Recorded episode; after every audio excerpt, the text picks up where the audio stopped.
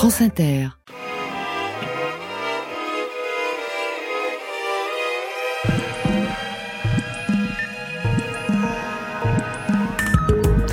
Aujourd'hui, dans Affaires sensible, le récit d'une enquête et d'une traque hors norme pour localiser, intercepter et mettre hors d'état de nuire un tueur en série, Sid Ahmed Rezala.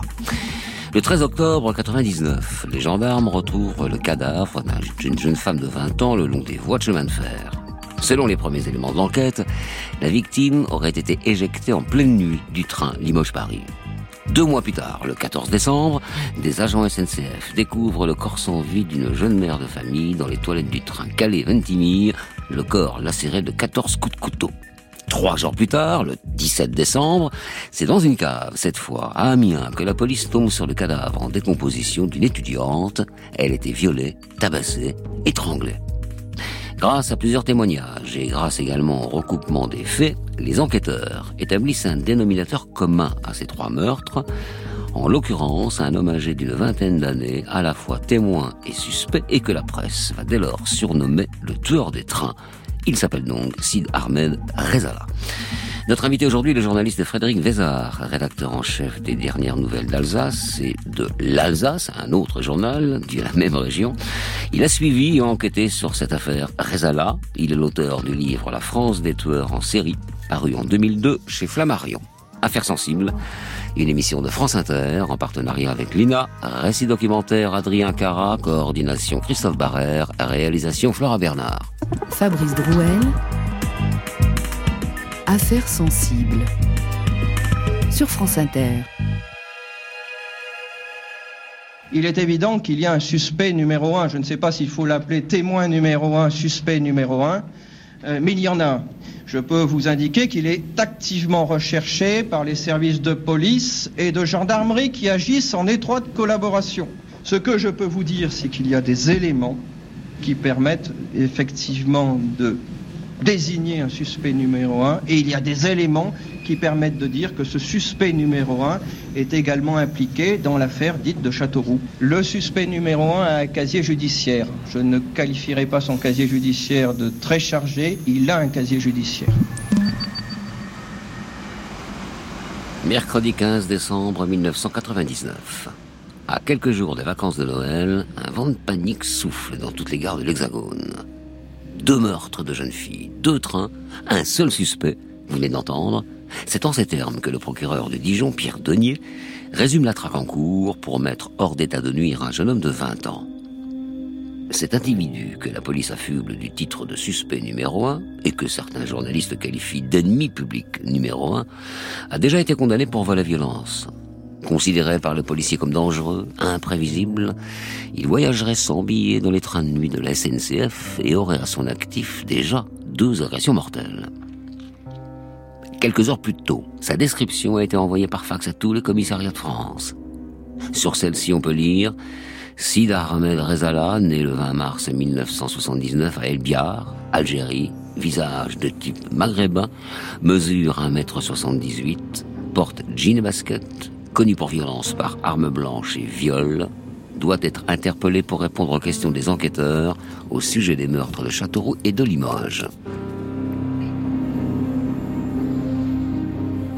Le spectre de l'affaire Guy Georges, violeur et meurtrier en série qui avait terrorisé la capitale pendant des années, plane encore dans toutes les têtes. Dans ses colonnes, le journal François affirme d'ailleurs que tant que Rezala n'aura pas été arrêté, toute femme voyageant seule à bord d'un train peut être en danger. Face à cette menace qu'il juge bien réelle, de nombreux voyageurs annulent leurs billets. D'autres prennent leur voiture. Le tueur des trains rôde quelque part sur le territoire. La police est sur sa trace. Réussira-t-on à l'arrêter avant qu'il ne fasse une nouvelle victime?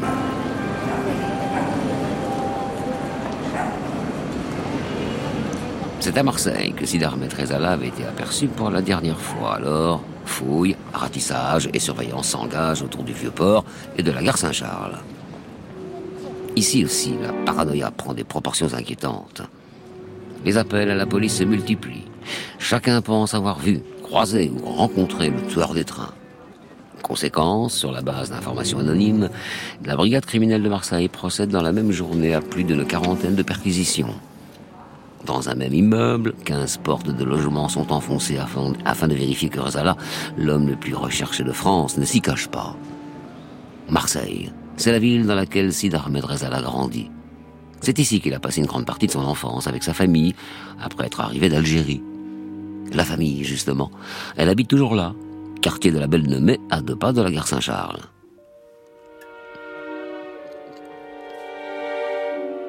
Par la voix de leur avocat, Jean-Claude Richard, les parents de Sid Ahmed lui demandent alors de se rendre à la police avant qu'il ne soit trop tard.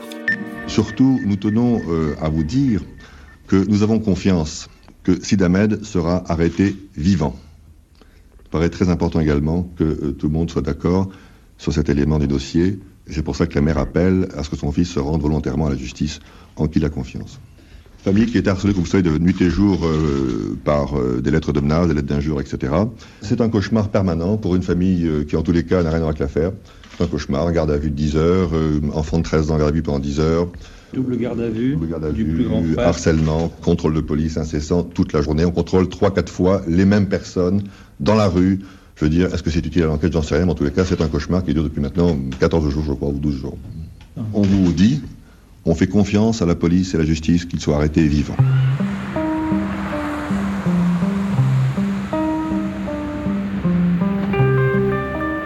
Ça paraît difficile à croire, mais c'est en lisant François que les policiers marseillais découvrent que Rezala fait escale à Marseille.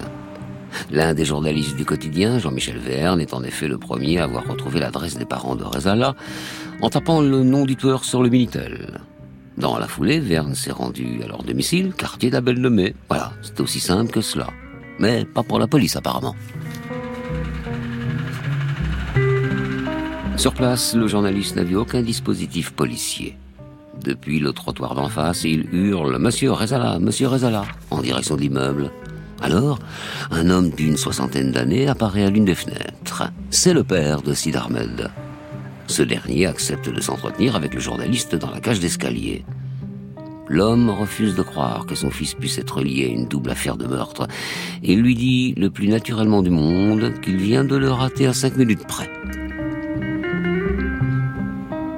Meurtre dans le train exclusif. Le père du suspect témoigne, peut-on lire en une de François.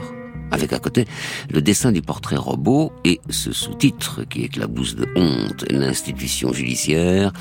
Notre reporter est présent au domicile du tueur avant même la police. Sid Ahmed Rezala était donc bien à Marseille. Et s'il semble être passé entre les mailles du filet, où est-il? Le lendemain, c'est dans les colonnes du journal Libération qu'on découvre le portrait de l'homme le plus recherché de France. Sur deux pages, les journalistes Sylvestre Laour, Dominique Simoneau et Patricia Touranchot décryptent les vies multiples d'un jeune père de famille devenu serial killer présumé. De Marseille à Amiens, de prison en train, Sid Ahmed Rezala, 20 ans, trimballe ses soucis dans sa tête et donne le change avec sa bouille charmeuse. Sac à dos, basket, jean et casquette, il a des attaches dans la Somme, une fillette de 18 mois. Même s'il est brouillé avec la mère, Nadia, qui habite Amiens. Sid Ahmed Rezala ne zone pas avec les bandes du quartier. Quand il a la garde de son bébé, il vient souvent se promener dans la bourgeoise rue Jules Lefebvre. Le soir, il apparaît parfois dans le quartier Saint-Leu, au bord du fleuve, dans les cafés près des facultés. Ce type était d'un abord sympathique, un mec tranquille qui balade son bébé, gentil, serviable, racontent les voisins qui l'ont connu.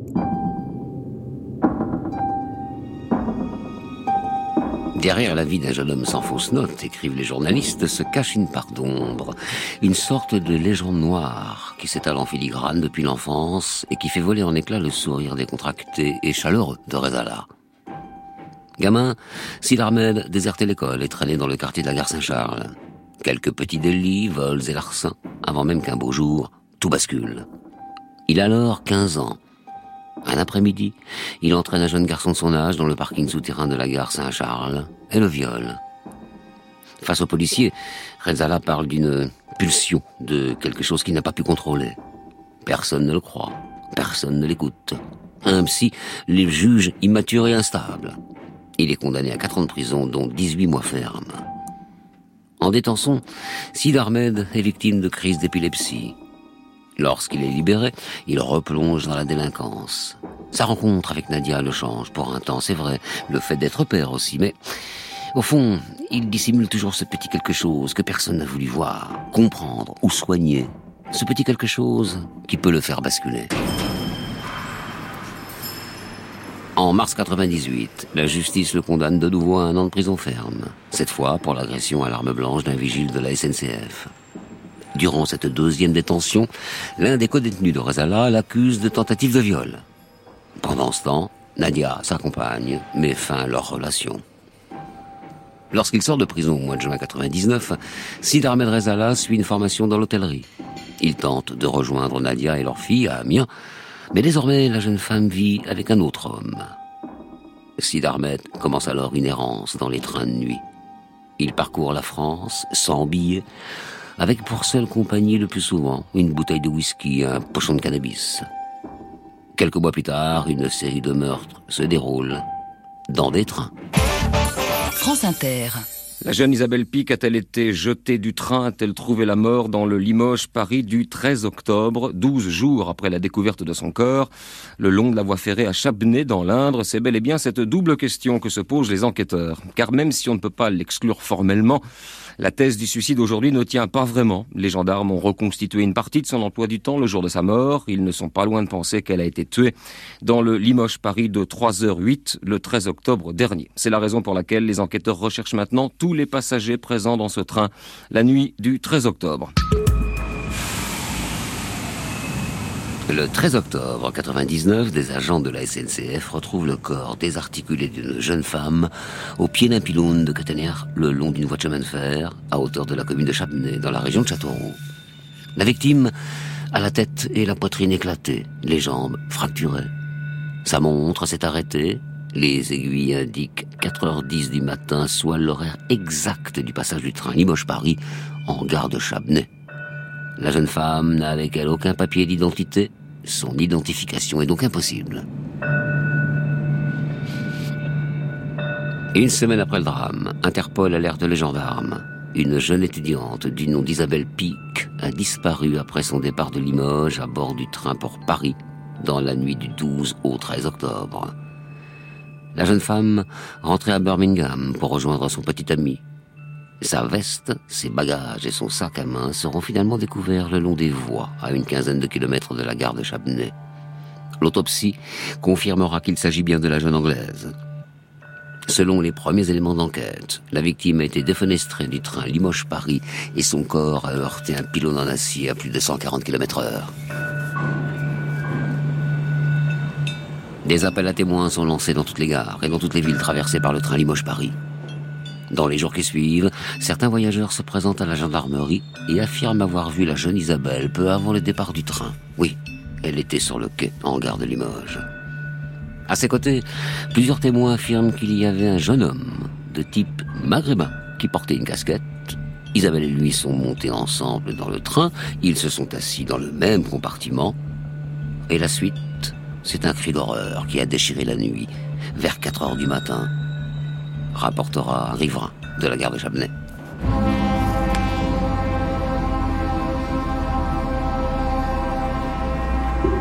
Deux mois plus tard, dans la nuit du 12 au 13 décembre, nouveau drame.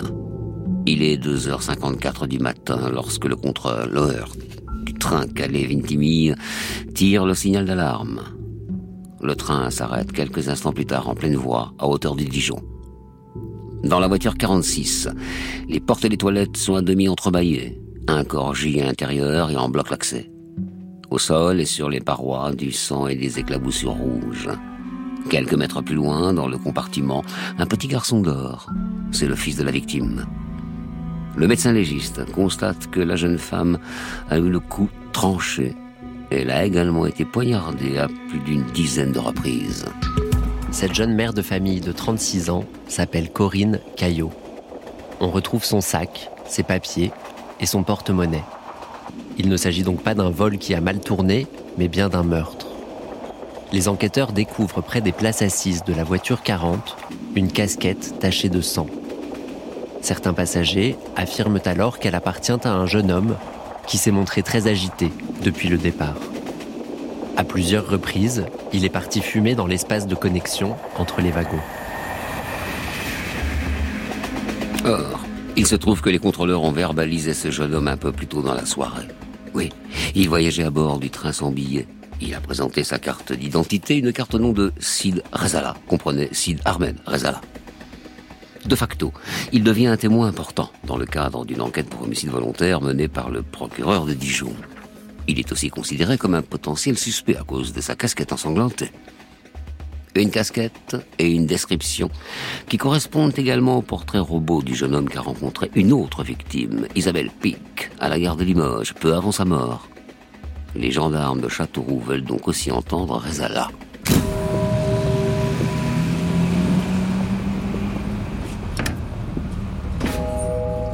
Vendredi 17 décembre, 48 heures après le début des recherches pour auditionner Sid Ahmed Rezala.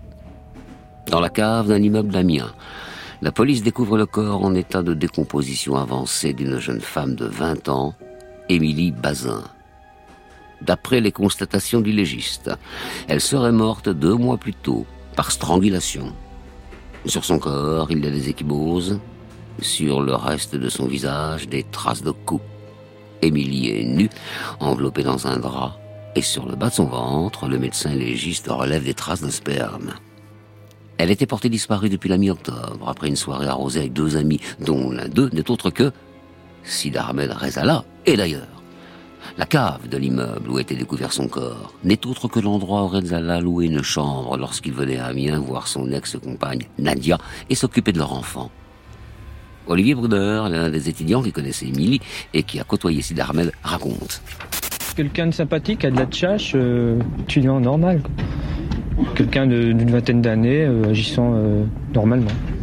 Il s'est mélangé au groupe des étudiants, il faisait connaissance, il connaissait une personne, c'est d'autres personnes, c'est comme ça qu'entre étudiants, c'est des groupes comme ça. On connaît une personne, ensuite on connaît plusieurs. Donc il s'est incrusté dans le groupe comme ça.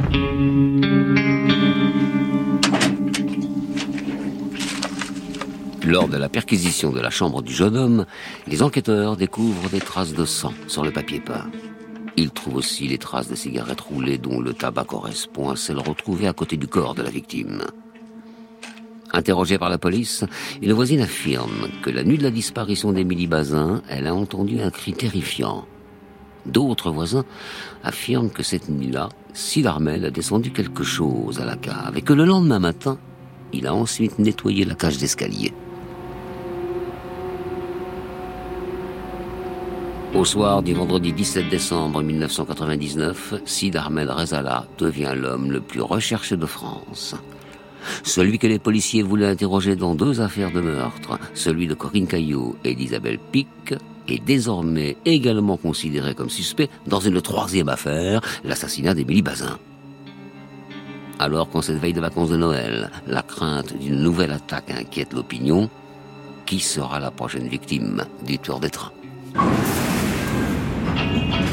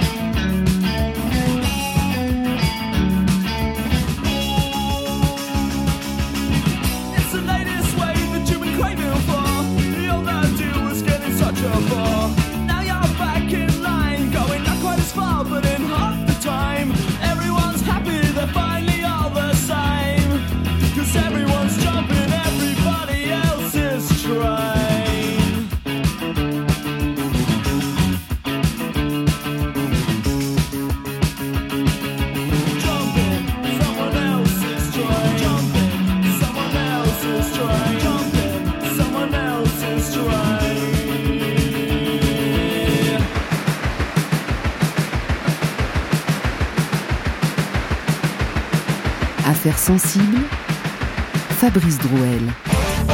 France Inter. 15h40 cet après-midi, Franck Herriot vous l'annonçait sur France Inter en exclusivité. Le tueur présumé des trains, Sid Ahmed Rezala, venait d'être arrêté à Lisbonne, au Portugal. Mardi 11 janvier 2000. Après une traque de plus de trois semaines, la police portugaise arrête enfin le tueur des trains, Sid Ahmed Rezala. C'est une surprise pour les enquêteurs français.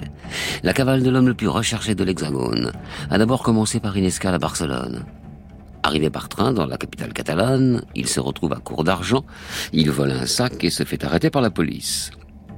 Malgré le mandat d'arrêt international et la fiche rouge délivrée par Interpol, les policiers espagnols le relâchent après une nuit de garde à vue, pensant juste avoir affaire à un petit leader. Dealer. Rezala reprend alors le train, cette fois pour le Portugal, où il trouve un hébergement chez l'ami d'une connaissance dans la banlieue de Lisbonne. Joint par téléphone sur France Inter, le juge Frédéric Dessonnettes explique comment les policiers français l'ont retrouvé à cette adresse. On l'a localisé dès vendredi soir au Portugal. Il a été identifié sur les écoutes téléphoniques euh, dès vendredi soir comme étant présent à Lisbonne. Il se trouvait euh, dans la proche banlieue de Lisbonne. A priori, euh, mais on n'a pas de plus d'informations pour l'instant, chez, chez un ami. C'est un coup de fil d'un proche d'un ami qui les a alertés? Absolument.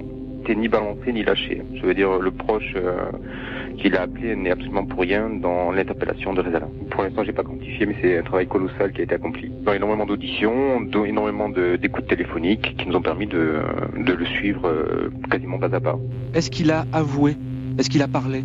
Pour l'instant, il ne pouvait pas parler puisque c'était un mandat d'arrêt euh, du juge Damien et que donc sur mandat d'arrêt, il ne pouvait pas répondre aux questions des enquêteurs. Et quand allez-vous pouvoir l'entendre? J'espère le plus rapidement possible. Dans le cadre d'une commission rogatoire internationale qui est déjà faite. Assis dans la salle d'interrogatoire, impassible, Rezala se mure dans le silence. Lorsque les policiers portugais lui demandent en français son nom, le jeune homme de 20 ans décroche alors un petit sourire. Il tourne la tête en direction d'un policier français présent derrière lui et lance d'un ton glacial « Demandez-le lui, il le connaît mon nom ».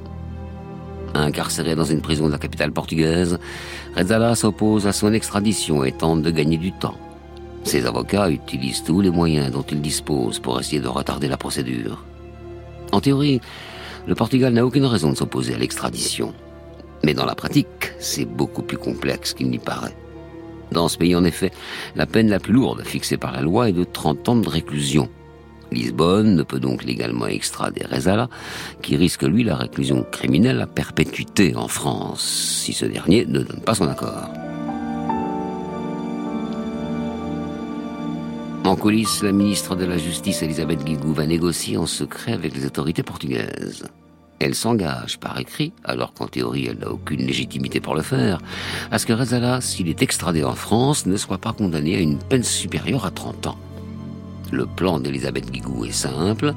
Les juges français devront mettre Rezala en examen pour homicide et non pour assassinat, ce qui suppose la préméditation et qui est passible de la perpétuité ce marché conclu avec les Portugais, reste à interroger Rezala et à le ramener en France.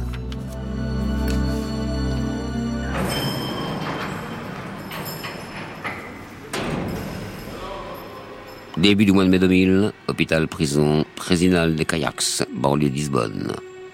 Cinq mois après son arrestation, dans une entrevue accordée au journaliste du Figaro Aziz le tueur des trains reconnaît pour la première fois son implication dans les crimes qu'on l'accuse d'avoir commis et il livre au passage des détails glaçants. Devant les responsables de l'administration pénitentiaire, Zemouri s'est fait passer pour le beau-frère de Rezala. Curieux, le jeune détenu a joué le jeu et accepté de rencontrer le reporter. Douze heures durant, les deux hommes se sont ainsi retrouvés face à face à une table de la cafétéria de la prison. Au début, Rezala veut surtout avoir des nouvelles de son fils, de son ex-compagne, Nadia, et du climat à Marseille autour de sa famille. Petit à petit, entre le jeune détenu et le journaliste, la confiance se noue. Rezala finit par offrir à son interlocuteur une sorte de récit monologue de ses crimes dans un style décousu, où l'horreur se mêle à la folie pure, côtoyant l'irrationnel parfois, l'insupportable souvent. Que Dieu aide les familles et qu'il ne me donne que du malheur, lance alors Rezala à Zemmouri. Au sujet d'Émilie Bazin, la jeune étudiante de 20 ans retrouvée morte dans la cave d'Amiens après avoir été violée, tabassée et étranglée, Sid Ahmed raconte qu'il a fait sa connaissance à l'université. Il vendait du shit là-bas. Des potes d'Émilie me l'ont présenté, elle fumait aussi, on a sympathisé, raconte-t-il. Émilie sortait avec deux mecs. Il y en a un que j'ai vu pleurer car il souffrait de ça. Ça m'a fait pitié. Je l'aimais bien. Alors j'ai tué Émilie pour venger ce type, lâche-t-il. 30 secondes avant, je savais pas que j'allais la tuer. J'ai eu un flash. Je l'ai vue morte. C'est comme un ordre qu'on te donne en image. Et après, tu l'exécutes. Le journaliste prend note des faits sordides et autres détails macabres. Puis Rezala enchaîne avec le récit de sa soirée du 12 octobre. Sa rencontre avec Isabelle Pic, étudiante anglaise en gare de Limoges. Une femme très douce et sympathique, décrit-il. Ils ont fumé un joint ensemble sur le quai. Elle lui a emprunté son téléphone portable pour appeler son compagnon. Puis ils sont montés tous les deux dans le train Limoges-Paris et se sont assis dans le même compartiment. Ensuite, j'ai encore eu ce flash. Le corps d'Isabelle Pix sera retrouvé démembré le long d'une voie de chemin de fer le lendemain matin. Et Rezala admet l'avoir fait basculer vivante par la fenêtre du train en marche. Témoin de ce voyage au bout de l'horreur, Aziz Emory racontera par la suite que durant leur entrevue, Rezala était pris de sortes de bouffées de chaleur. Il avait les yeux rouges. Il était lui-même secoué par ce qu'il me racontait, comme s'il n'y croyait pas, comme s'il ne voulait pas y croire. Il me disait faire des cauchemars toutes les nuits, se réveiller, se frapper la tête contre les murs, expliquera le journaliste. Vient enfin le récit terrible du dernier meurtre, celui survenu dans la nuit du 16 décembre à bord du train Calais-Ventimille. Rezala parle d'un ton sec, détaché. Il se souvient bien de la rencontre par hasard avec Corinne Caillot, cette mère de famille qui allait rendre visite à sa mère, malade. Corinne Caillot? C'était complètement gratuit. Je ne comprends pas ce que j'ai fait. Je l'explique pas. Je l'ai suivie dans les toilettes en lui parlant pour lui faire son sac. Je voulais juste la voler. Je sais pas ce qui m'a pris. J'ai pas vu qu'elle avait un gamin parce que j'aurais rien fait, c'est sûr. Mais j'ai eu ce flash. Oui, tu as un flash et tu ne vois plus rien. Tu ne réalises même pas quand tu vois le sang, clame Rezala.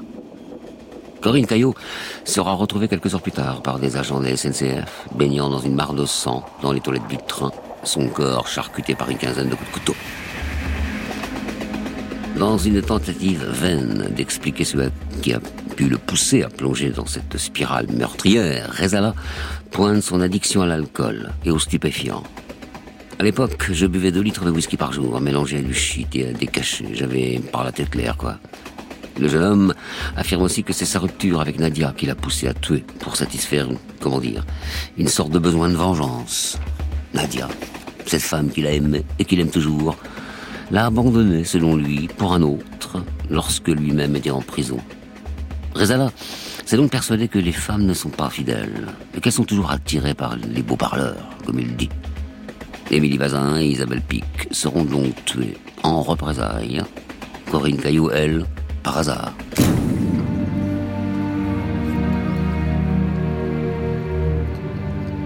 Au-delà des aveux de Rezala, certes inédits, l'intérêt de l'interview faite par Zemmouri se niche dans un élément inconnu jusqu'ici par les enquêteurs.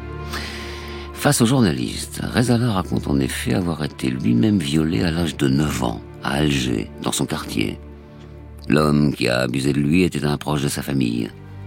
Conséquence, il n'a jamais pu se plaindre et soupçonne même certains de ses proches d'avoir été au courant et d'avoir couvert son violeur.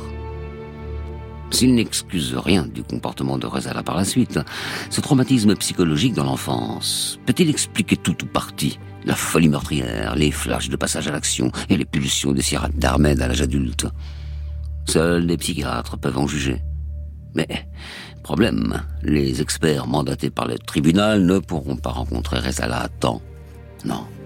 Car lancé dans une fuite à l'avant pour échapper coûte que coûte à la justice française, Sid Ahmed a déjà pris une décision radicale. Mourir.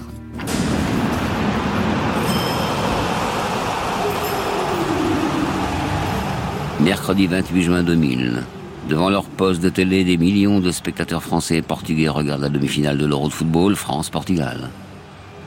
À la prison hôpital Pritzinal de Cayax, dans la banlieue de Lisbonne, les gardiens et surveillants ont les yeux rivés sur le petit écran.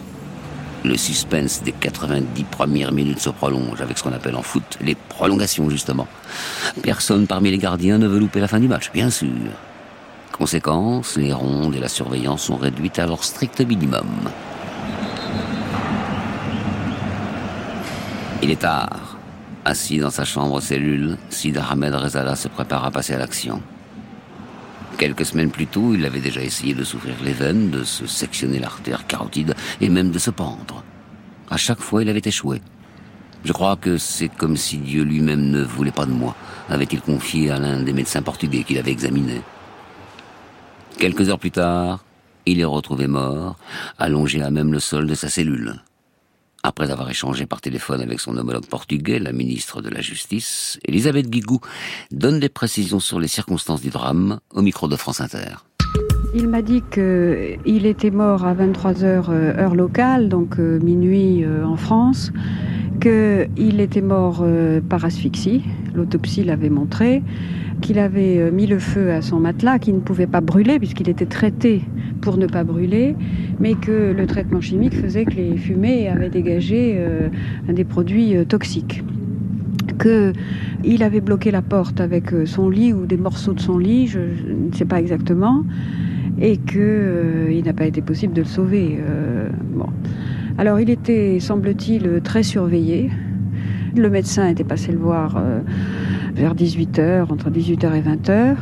Voilà, et apparemment des rondes étaient faites euh, très régulièrement, à intervalles rapprochés, pour euh, le surveiller. Et donc c'est l'enquête administrative qui va euh, déterminer quel a été l'intervalle entre les rondes, dans quelles circonstances finalement ça a pu se produire.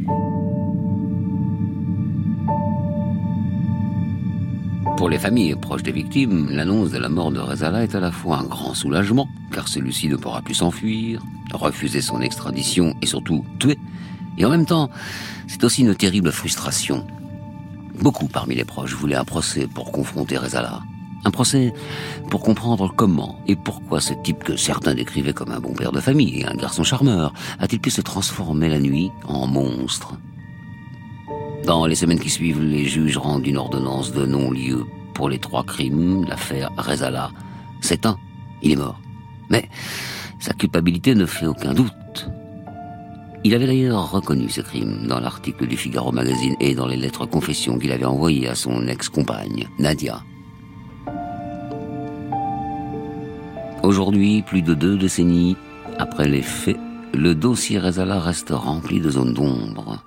Comment en effet expliquer cette folie meurtrière d'un jeune homme de 20 ans à l'automne 99 Comment expliquer cette fuite en avant, cette traque chaotique ce suicide? Autant de mystères que Rezala aura emporté dans la tombe.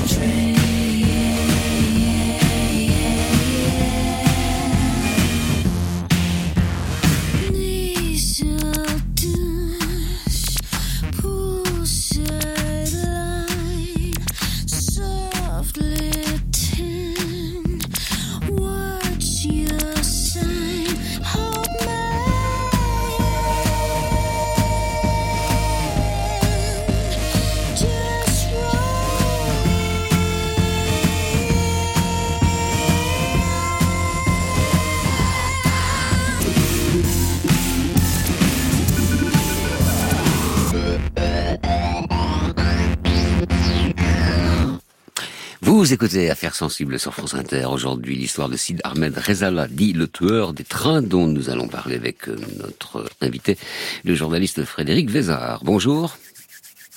Vous êtes à Strasbourg. Normalement, vous devriez m'entendre. Et je devrais entendre votre je voix. vous entends très bien. Parfait. Donc euh, Frédéric Vézard, rédacteur en chef des dernières nouvelles d'Alsace et du journal L'Alsace. Vous êtes un ancien reporter hein, spécialisé dans les faits divers justement, et euh, notamment pour le Parisien. Vous avez suivi et enquêté sur cette affaire Rezala, et vous êtes l'auteur du livre La France des tueurs en série paru en 2002 aux éditions Flammarion. Bien. Alors. L'automne 99 était un contexte particulier. On était un an seulement, un an seulement après l'arrestation du tueur en série Guy Georges. Je pense, j'estime, enfin j'imagine que pardon, que ça a joué sur l'aspect médiatique de cette affaire. Est-ce que ça a joué beaucoup? Et sur la psychose également? Oui, absolument. Bah, l'affaire Guy Georges, je, vous le rappelle, hein, le, tueur de l'Est parisien, c'est une traque qui a duré cinq ans et qui s'est arrêtée effectivement euh, au, printemps 98, qui avait tenu à en haleine à l'époque euh, la France, bien sûr, mais aussi les, aussi les journaux qui s'étaient livrés à une concurrence assez, assez féroce sur cette affaire, les, journaux et, tous les médias. Et, l'espace effectivement de, de, quelques mois avec Rezala, on va, on va revivre cette, euh, cette ambiance en version, en version accélérée, je dirais. Et c'était effectivement une espèce de, de, de remake de, de, de l'affaire Guy Georges. Et en version ferroviaire, hein, puisque deux des trois meurtres commis par Rezala ont lieu dans des trains. Est-ce que ce côté euh, train a accentué la dramatisation de toute cette histoire, à votre avis? Des trains juste avant Noël, Hein, c'est puisque le, le, le, nom de Rezala va sortir au mois de décembre, donc une semaine euh, avant le début des vacances de Noël, une période où, où les Français voyagent beaucoup, euh, beaucoup en train, se déplacent euh, en famille, euh, et effectivement, ça, ça a joué euh, ce, ce, ce, fantasme, je dirais, des, des, des, trains de nuit, voilà, qui sont des endroits parfois un peu, un peu inquiétants, avec des, des, des ombres qui circulent, des, des voyageurs mal identifiés, voilà, tout, tout ça, ça a joué, et effectivement, ça, ça a contribué à la scénarisation et à la dramatisation de cette affaire. Je rappelle que la SNCF veut remettre hein, des trains de nuit. Bon, tant, tant pis pour l'ambiance, mais en tout cas c'est très utile. Euh, cette affaire Rezala, c'est aussi une affaire dans laquelle un, tueur en série va bénéficier de l'incompétence des policiers, sur ce coup-là en tout cas, ou tout du moins des couacs de, de l'enquête. Qu'est-ce qui a vraiment failli dans cette enquête? Bon, bah, à, à, peu près tout, à peu près tout dans un premier temps. C'est-à-dire que l'affaire Rezala, c'est un petit peu la, la dernière affaire, effectivement, après toute une série de. Bon, l'affaire Guy Georges a été, a duré cinq ans avec euh, des arrestations. Euh, il a été relâché. Il y a eu l'histoire des, des empreintes génétiques qui n'ont pas été partagées, etc.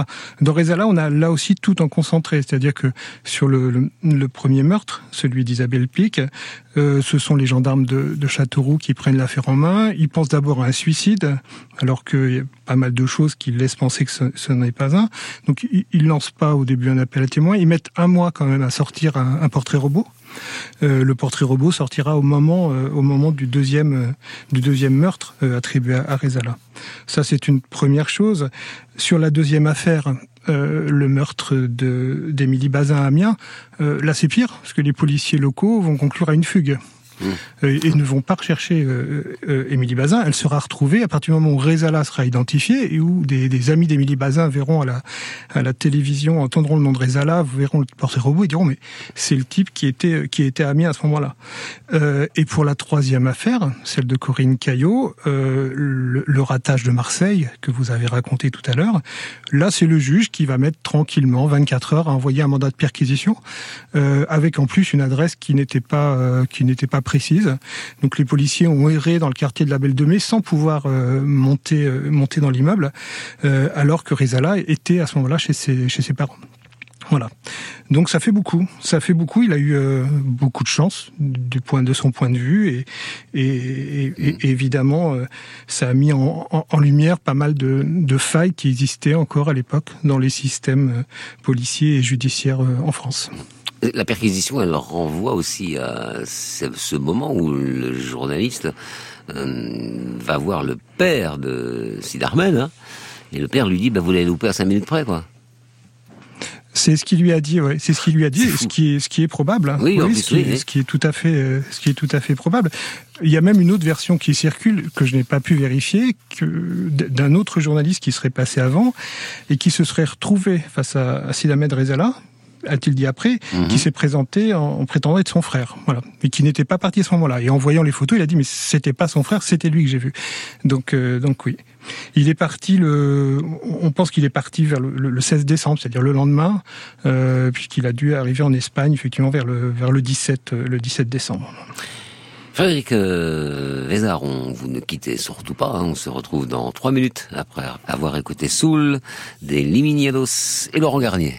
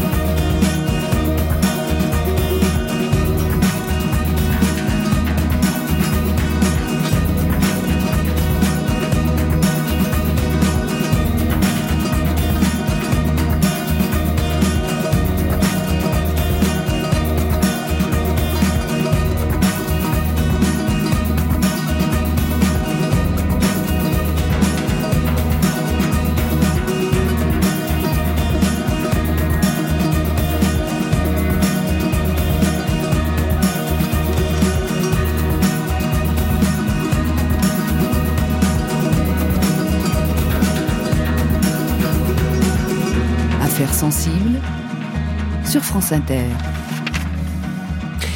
Frédéric Vézard, vous êtes euh, rendu au Portugal juste après l'arrestation de Sir Sid Ahmed Rezala. Et sur place, vous avez mené l'enquête et reconstruit les derniers jours du jeune homme. Racontez-nous. Oui, ces derniers jours, bah, c'était des jours à la fois d'errance, mais aussi de d'opportunité. C'est-à-dire que euh, Sid Ahmed Rezala est un, un garçon très, vous l'avez dit tout à l'heure, très séducteur, très malin, qui a cette part de violence en lui, mais cette part de, séduction aussi il arrive au Portugal. La, première chose à dire quand même, c'est qu'il part en Espagne, Portugal, et je ne pense pas par hasard. À l'époque, déjà, chez, les, voyous, on, sait que l'Espagne et le Portugal sont des pays où les systèmes policiers sont un peu plus faibles, relâchés qu'en France ou en Italie, par exemple. Et, c'est déjà là que les, voyous vont se réfugier quand ils sont pourchassés. Et, et quand il arrive au Portugal, euh, bon, il est, euh, il est, euh, il est à la rue. Il a quasiment plus d'argent, il a, il a juste un sac à dos, quelques affaires. il va commencer par, euh, par squatter une, une, pension de famille, dormir dans l'escalier, et puis il va, il va revenir à des choses qu'il faisait déjà quand il était un peu plus jeune, qu'il errait du côté de la gare Saint-Charles, c'est-à-dire qu'il va jouer de son charme, il va aller traîner dans une, une discothèque, euh, un club gay de la ville, et il va euh, séduire un, un, entrepreneur euh, portugais en, en, goguette à, Lisbonne, qui mmh. va le prendre sous sa protection et qui va lui trouver un hébergement chez des amis à lui dans la, dans la banlieue de Lisbonne, où il va pouvoir quand même rester pendant, se, se cacher pendant, pendant quasiment deux semaines avant d'être, avant d'être arrêté. Et alors, contrairement à ce que dit le juge déshonnête, euh, la police aurait-elle bénéficié de la complicité d'un des proches de Rezala pour le localiser via le téléphone? Bref, est-ce qu'il aurait été trahi par euh, l'un de ses proches? Bien sûr, oui, bien sûr. Bon, c'est ah, un secret polichinelle. Oui. Ouais, chose importante d'abord à dire. Euh, le, le, 16 décembre, quand euh, quand on, on comprend que, que, la police l'a raté à Marseille, que que François fait sa une, le Parisien aussi à l'époque, euh, Chevènement qui est à l'époque ministre, ministre, de l'Intérieur est furieux et donc il convoque euh, Roger Marion qui est à l'époque le patron de la PJ. Euh, bon, voilà, Roger Marion, un policier aux méthodes un peu expéditives, qui prend immédiatement l'affaire en main. Première chose qu'il fait, c'est qu'il envoie deux policiers chez Nadia la, la, la mère de l'enfant de, de Rezala, et euh, parce qu'il se doute que Rezala va, va certainement entrer en contact avec elle. Et donc les policiers vont s'installer chez elle et euh, évidemment euh, écouter toutes ces conversations, capter tous les appels, etc. Rezala, quand il est à Lisbonne, va emprunter le, le téléphone de la personne qui l'héberge et envoyer un, un message à, Nadia en lui disant, en lui donnant un numéro de téléphone, celui d'une cabine téléphonique qui est près de l'endroit où il est, où il se cache, et en lui disant de l'appeler à telle heure. Voilà. Ce, ce, message va évidemment être intercepté et, et quand euh, Sidamed Rezala arrivera à la cabine téléphonique le 11 janvier, euh, il y a des, des, policiers viendront le cueillir. Mais c'est une, une, trahison ou c'est un manque de prudence au bout du compte? Comment, comment vous interprétez ça C'est pas une trahison, je, non, je, plutôt un manque de prudence c'est une, c'est un manque de prudence de sa part, oui, bien sûr. mais de toute manière, pendant toute sa traque, je veux dire, la, la, ce, rapport qu'il a eu à la fois à Nadia et à son enfant a été quelque chose d'essentiel. C'est-à-dire, c'est, c'est à la fois le mobile de, de, certains de ses comportements, de certaines de ses explications, de cas de celles qu'il donnera avant, et à la fois le, le, la cause de sa, de, de, de, sa chute en fait, de sa chute personnelle et, et de sa chute dans la, dans sa fuite. C'est-à-dire que oui, allez-y, il, il a toujours, il a toujours pensé, il a toujours une pensée pour cet enfant, euh, pour cet enfant qu'il a eu, cette petite fille, et, et, sa compagne qui est, qui est la mère de son enfant, son ex-compagne. Et pour vous, c'est ça le point de rupture dans sa vie qui va le faire dévier grave, plus que grave d'ailleurs? Alors, il a dévié grave, comme vous dites, bien avant, euh, puisque c'est depuis son arrivée en France, euh, voire même avant, un, un, petit délinquant qui est allé, euh, qui est allé crescendo dans sa dans sa violence. Euh, le, les crimes sauvages euh, qu'il a qu'il a commis dans les trains, effectivement, il y a une réelle bascule, cet acharnement sur sur les femmes qu'on a pu retrouver chez d'autres tueurs en série comme comme Guy Georges ou, ou Patrice Allègre, euh, ça montre vraiment une volonté de, de, de régler des comptes, de, de, de, se venger de, des femmes.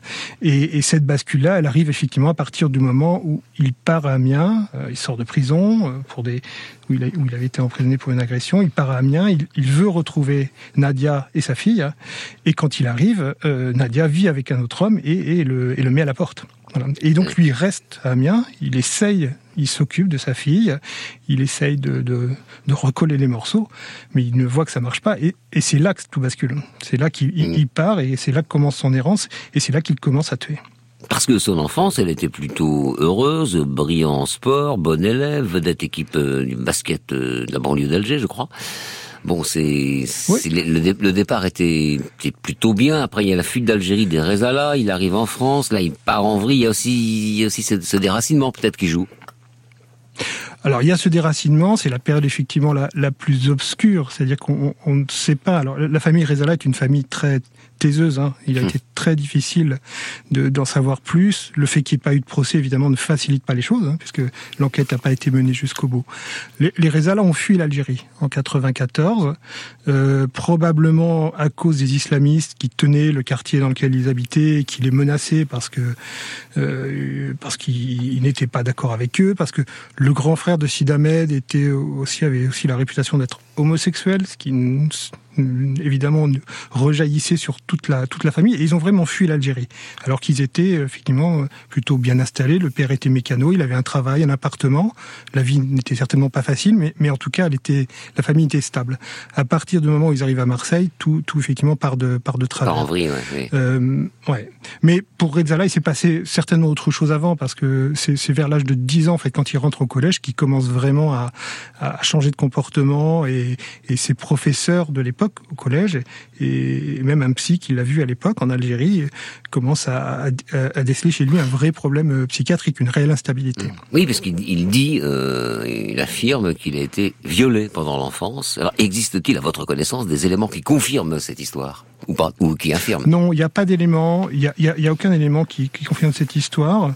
Il y a même un élément qui l'infirme plutôt, puisque Rezala a été emprisonné ensuite deux fois par la justice des mineurs en France, puis par la justice des, majeurs à Marseille. Il a été à chaque fois vu par des psys. À aucun moment il n'a parlé de, cela aux, psy ce qui laisserait plutôt penser que, que, cet épisode a pu être inventé. Il était un peu mythomane, Rezala. Mm. Après, il y a dans son comportement, la, le premier, euh, la première chose qu'il a faite, c'est lui-même a violé un enfant quand il était à la gare Saint-Charles, et c'est la, la oui, cause, de sa première instauration. Donc, euh, donc tout ça laisse penser effectivement qu'il y avait un problème effectivement de ce côté-là, une, une, une plaie, une rupture, quelque chose qui s'est passé, qui l'a fait euh, et qui l'a fait vraiment basculer et qui a vraiment scindé sa personnalité. Mm. Merci Frédéric euh, Vézard pour euh, ce point euh, complet fait sur l'affaire et vous avez écrit un livre sur la France des meurtriers en série dont Razala fait partie, faisait partie évidemment. Merci, au revoir. Merci, au revoir. C'était Affaire sensible aujourd'hui. Sid Ahmed Rezala, une émission que vous pouvez réécouter en podcast, bien sûr. La technique aujourd'hui, il y avait Vincent Dezière.